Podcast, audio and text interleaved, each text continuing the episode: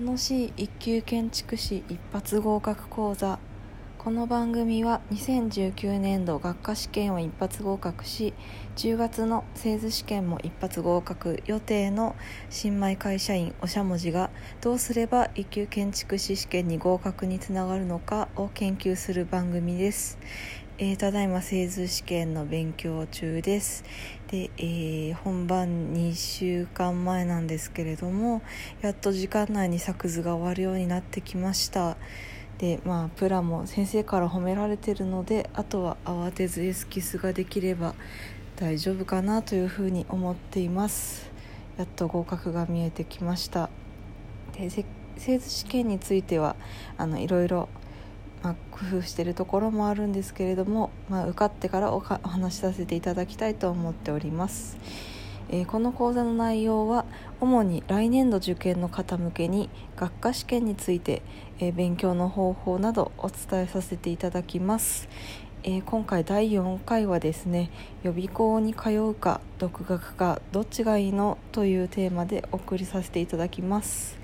えー、ちょっともう遅いかなという感じもするんですけれども一級建築士学科試験を受ける際に予備校に通うのか独学で学ぶのかどちらがいいのかとえー、合格して気づいたそれぞれのメリットとデメリットをお伝えいたします。でまず私の場合どうだったかなんですけれども私は入社後数年後ですね必要な実務経験を満たしてからすぐに受験でした。で、えー、まあ、某有名予備校に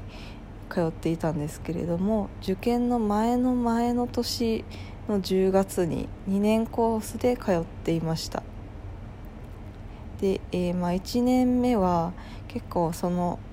えー、予備校独特だとは思うんですけれども、まあ、教科書をもらっただけで放置されました。で、まあ、当然やる気が出なかったので最初の年の半年間を全く、えー、行っていませんでした。ただですね、えー、その後一つ上の先輩の試験勉強が、えー、本格化した4月頃からですねだんだんその会話を聞いていると触発されてきて、えー、その頃から休みの日ですね。自習室に通うようになりました。でこの時何をしていたのかというと、まあ、入門編の映像講義というのがあったのでそれを見て、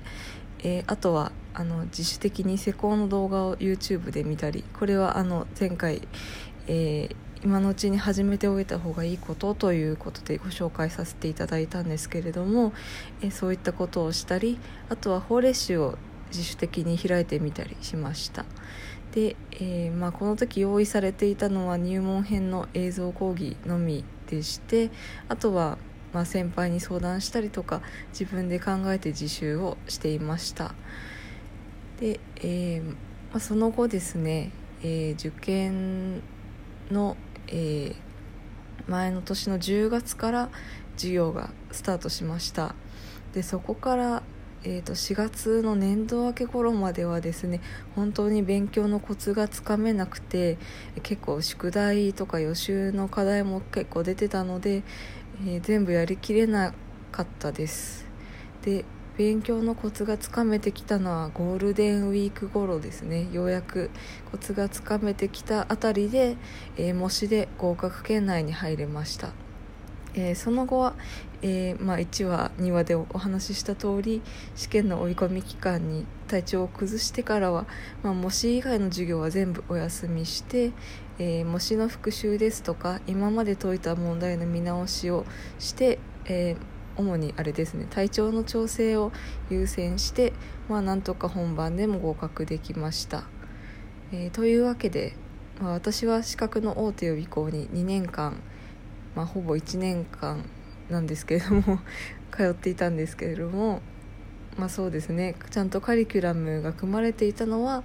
えー、まあ、その予備校独自なのだとは思うんですけれども、えー、受験の年の1年間だけでした。それ以外はあの最初の1年は自習をしていました。で、えー、まあそれを一級建築士はそうやってあの資格の予備校を使いながら、えー、受験をしたんですけれどもその一級建築士受験の2年前にですね他の建築の試験を受けていましてそれは独学して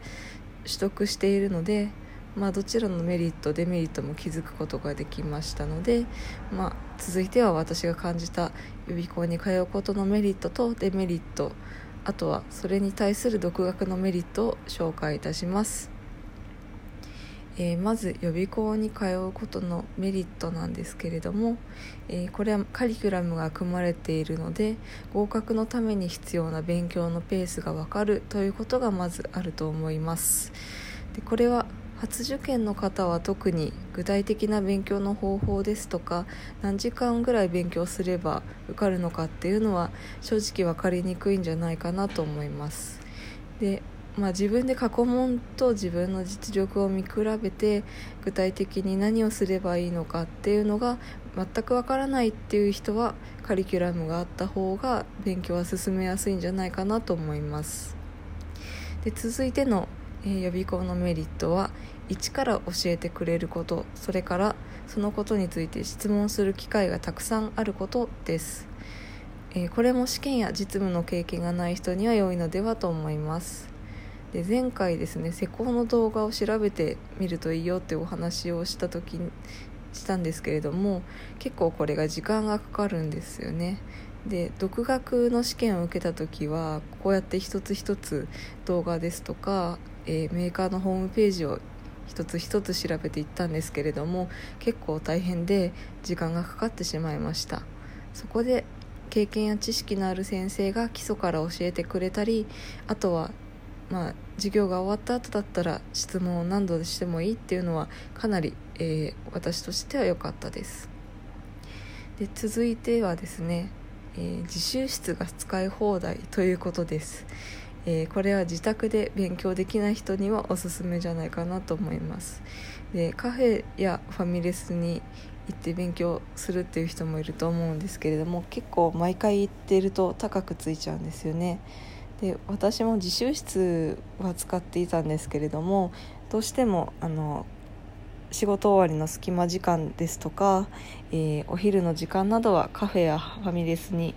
行っていたんですけれどももうそれで多分数十万円ぐらいは外食に費やしていると思います。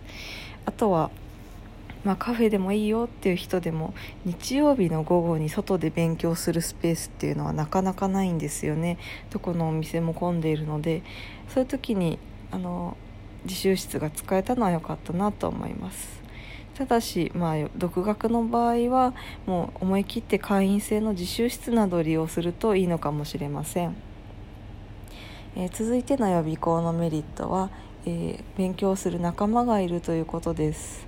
で私はこのおかげで合格できたと思っています。で、えー、私の会社は結構あの私の年代で受験を初受験の人っていうのはなかなかいなかったので結構あの仲のいい友人と議論したりっていう機会は本当に、えー、予備校で、えー、会に恵まれたなと思っていますでみんなすごい頑張っていたんですよね私の周りの人は。で、えー、まあ頑張っているのをモチベーションにするっていうのもできますしあとは先生がいない時にあのその分野がよく分かる人に質問できたりあとは、まあ、みんなで先生を囲んでディベートするような機会もあったりして、えー、それがとても楽しかったりですとかあとは試験前にあんだけみんなでディベートしたじゃんということで結構心強くなったりですとかもう私も負けずに合格するぞという気持ちになることができました、えー、続いて予備校のデメリットをお送りします、えー、まずは自分のペースで勉強がやりづらいということです。でこれは一人一人向いている勉強方法っていうのは違うと思うんですよね。であとは仕事の忙しさですとか、えー、いつどのように時間が取れるかっていうことも人によって違うんじゃないかなと思います。あとは、まあ、自分の仕事の分野のことはよく分かっているんですけれども逆に苦手な分野があってそこはもっと時間をかけたいという場合もあるかもしれません。ですが学校はもう確一的にカリキュラムを組んでしまっていてあとは宿題もいつ提出したかっていうのを厳しく管理されます、えー、まあ、だからといって宿題をやらなかったりとかあの自分のえー、よくわかる分野の授業は欠席してしまったりという人もいたんですけれども結構あのそれ宿題やらなかったり遅刻したりすると結構ガチで怒られるんですよね。で私はこれでメンタルがかなり削られたのでまああの、まあ、怒られても動じなくなってからが本番だよとか言ってる 老人友人もいたんですけれども、まあ、そんなところで頑張りたくないなというのは思いました。で独学だと自分のペースで、えー、自分で自由にカリキュラムを組んでできますし、えー、自分に最適な勉強法っていうのが分かれば時間を効率よく使うことができると思います。で続いてのデメリットは通うのが大変ということですね。でこれも先ほどと同じく自由が制限されるということがありますね。で毎週末ですね授業に出席する時間を必ず確保しなくちゃいけなくなります。で教室が家から遠ければさらに家からの移動時間っていうのも、えー、かなり確保しなきゃいけないので、まあ、時間的にはロスになるんじゃないかなと思います。これも独学なら自分の好きなところで自由に行えます。次の予備校のデメリットは先生によって当たり外れがあるということです。でこれはせっかく時間やお金を投資したのにつまらない授業ですとか分かりにくい授業をされたらもう最悪ですよね。で、えー、独学だとまあ自分で調べて知識を得ることができますし質問も自分の、えー、好きな人というか自分で選んだ人に質問できるので、えー、それが解決できると思います。で続いてのえー、予備校のデメリットはとにかく高いということです。で私は、えー、まあ入社してすぐだったので、えー、貯蓄が全くなかったのでいきなりローンを組みました。あとは友人なんかは学生の時に親からお金を借りてもう学生の時に払ってしまったよという場合もよく聞きます。でその費用がですね数十万はかかります。で場場所によってはもう100万円以上の、え、予備校もあります。でこれは本当にあの、まあ、独占していますしこういうふうに高額の授業料を取るっていうのはちょっと非人道的だなっていうふうに思います。で逆に独学だったらもうどんなにテキストを買い込んでどんなカフェに、えー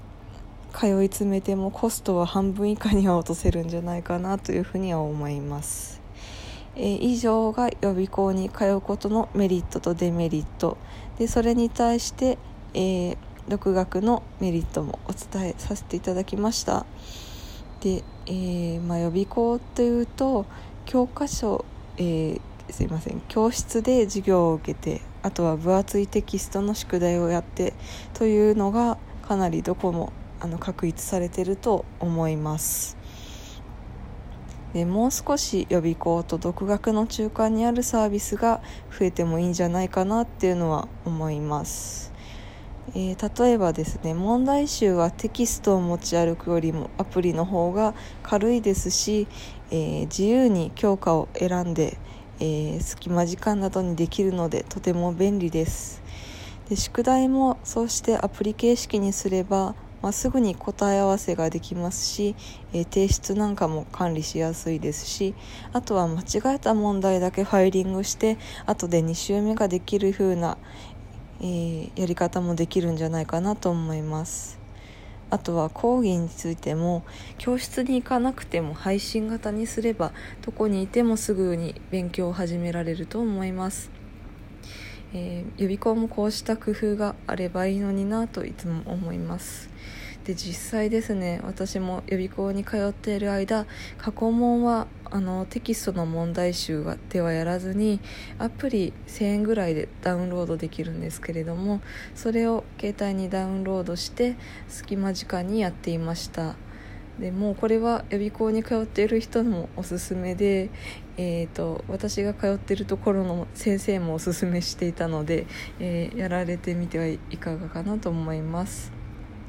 でこの講座もですねいずれは予備校と独学の中間で自分のペースで学習したい人の力になればなと思っていますえー、今日も最後までお聴きくださり本当にありがとうございます。それではまた明日。